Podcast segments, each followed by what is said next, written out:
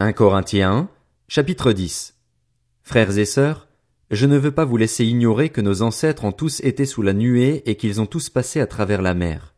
Ils ont tous été baptisés en Moïse dans la nuée et dans la mer, ils ont tous mangé la même nourriture spirituelle et ils ont tous bu la même boisson spirituelle. En effet, ils buvaient à un rocher spirituel qui les accompagnait, et ce rocher était Christ. Mais la plupart d'entre eux n'ont pas été approuvés par Dieu, puisqu'ils sont morts dans le désert.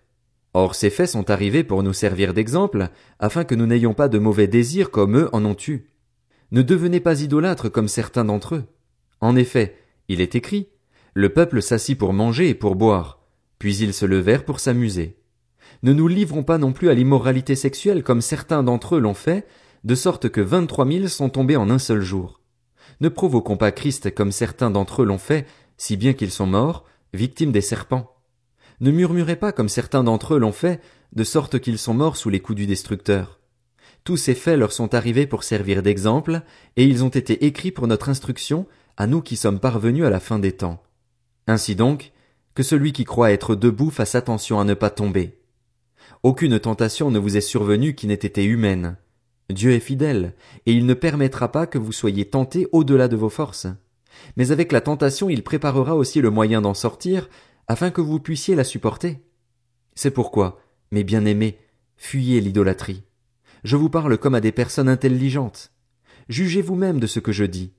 La coupe de bénédiction que nous bénissons n'est-elle pas la communion au sang de Christ? Le pain que nous rompons n'est-il pas la communion au corps de Christ? Puisqu'il y a un seul pain, nous qui sommes nombreux, nous formons un seul corps, car nous participons tous à un même pain. Voyez les Israélites. Ceux qui mangent les animaux offerts en sacrifice ne sont-ils pas en communion avec l'autel? Que veux-je donc dire? Que la viande sacrifiée aux idoles aurait de l'importance? Ou qu'une idole serait quelque chose? Pas du tout. Mais ce que les non-juifs sacrifient, ils le sacrifient à des démons, et non à Dieu. Or, je ne veux pas que vous soyez en communion avec les démons. Vous ne pouvez pas boire à la coupe du Seigneur et à la coupe des démons. Vous ne pouvez pas participer à la table du Seigneur et à la table des démons. Ou bien voulons-nous provoquer la jalousie du Seigneur? Sommes-nous plus forts que lui? Tout m'est permis, mais tout n'est pas utile. Tout m'est permis, mais tout n'édifie pas. Que personne ne cherche son propre intérêt, mais plutôt celui de l'autre. Mangez de tout ce qui se vend au marché sans vous poser de questions par motif de conscience, car la terre avec tout ce qu'elle contient appartient au Seigneur. Si un non-croyant vous invite et que vous acceptiez d'y aller, mangez de tout ce qu'on vous présentera sans vous poser de questions par motif de conscience. Mais si quelqu'un vous dit c'est de la viande offerte aux idoles, n'en mangez pas à cause de celui qui vous a informé et par motif de conscience. Je parle ici non de votre conscience, mais de celle de l'autre personne. Pourquoi, en effet, ma liberté serait-elle jugée par une conscience étrangère? Si moi, je mange avec reconnaissance, pourquoi devrais-je être blâmé à propos d'un aliment pour lequel je remercie Dieu? Ainsi donc, que vous mangiez, que vous buviez ou quoi que vous fassiez, faites tout pour la gloire de Dieu. Ne soyez une cause de faux pas ni pour les non-juifs, ni pour les juifs, ni pour l'Église de Dieu. Faites comme moi, je m'efforce en tout de plaire à tous, recherchant non mon avantage, mais celui du plus grand nombre afin qu'ils soient sauvés. 1 Corinthiens, chapitre 11. Soyez mes imitateurs, comme je le suis moi-même de Christ. Je vous félicite de ce que vous vous souvenez de moi à tout point de vue et de ce que vous retenez mes instructions telles que je vous les ai transmises. Je veux cependant que vous sachiez ceci, Christ est le chef de tout homme, l'homme est le chef de la femme, et Dieu est le chef de Christ. Tout homme qui prie ou qui prophétise la tête couverte déshonore son chef. Toute femme, en revanche, qui prie ou qui prophétise la tête non couverte déshonore son chef à elle. En effet, c'est exactement comme si elle était rasée. Si une femme n'a pas la tête couverte, qu'elle se tonde aussi les cheveux. Et s'il est honteux pour une femme d'avoir les cheveux tondus ou d'être rasée, qu'elle se couvre donc la tête. L'homme n'est pas tenu de se couvrir la tête, puisqu'il est l'image de la gloire de Dieu. La femme, elle, est la gloire de l'homme. En effet, ce n'est pas l'homme qui a été tiré de la femme, mais la femme de l'homme. Et ce n'est pas l'homme qui a été créé à cause de la femme, mais la femme à cause de l'homme. Voilà pourquoi, à cause des anges, la femme doit porter sur la tête une marque d'autorité. Toutefois, dans le Seigneur, la femme n'existe pas sans l'homme, ni l'homme sans la femme, car, de même que la femme a été tirée de l'homme, de même l'homme naît de la femme, et tout vient de Dieu. Jugez en vous-même. Est-il convenable pour une femme de prier Dieu sans avoir la tête couverte?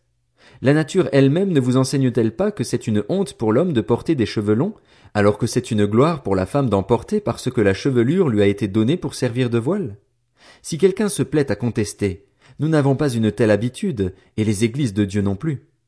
En faisant la remarque suivante, je ne veux pas vous féliciter, car vous vous rassemblez non pour devenir meilleur, mais pour devenir pire. Tout d'abord, j'apprends que, lorsque vous vous réunissez en assemblée, il y a parmi vous des divisions, et je le crois en partie. Il faut bien en effet qu'il y ait aussi des divisions parmi vous, afin que l'on puisse reconnaître ceux qui sont approuvés de Dieu au milieu de vous.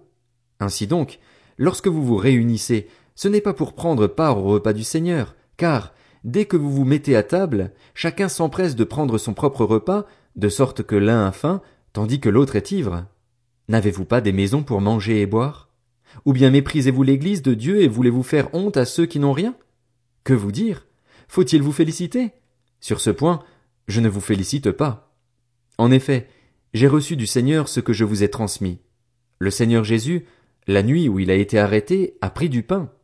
Après avoir remercié Dieu, il l'a rompu et a dit, Prenez, mangez. Ceci est mon corps qui est rompu pour vous. Faites ceci en souvenir de moi. De même, après le repas, il a pris la coupe et a dit, Cette coupe est la nouvelle alliance en mon sang. Faites ceci en souvenir de moi toutes les fois que vous en boirez. En effet, toutes les fois que vous mangez ce pain et que vous buvez cette coupe, vous annoncez la mort du Seigneur jusqu'à ce qu'il vienne.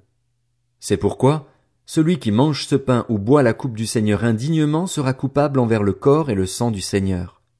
Que chacun donc s'examine lui-même, et qu'ainsi il mange du pain et boive de la coupe, car celui qui mange et boit indignement, sans discerner le corps du Seigneur, mange et boit un jugement contre lui-même. C'est pour cela qu'il y a parmi vous beaucoup d'infirmes et de malades, et que plusieurs sont morts. Si nous nous examinions nous-mêmes, nous ne serions pas jugés. Mais quand nous sommes jugés, c'est le Seigneur qui nous corrige afin que nous ne soyons pas condamnés avec le monde. Ainsi, mes frères et sœurs, Lorsque vous vous réunissez pour le repas, attendez-vous les uns les autres. Si quelqu'un a faim, qu'il mange chez lui, afin que vous ne vous réunissiez pas pour attirer un jugement sur vous. Quant aux autres questions, je les réglerai quand je viendrai chez vous.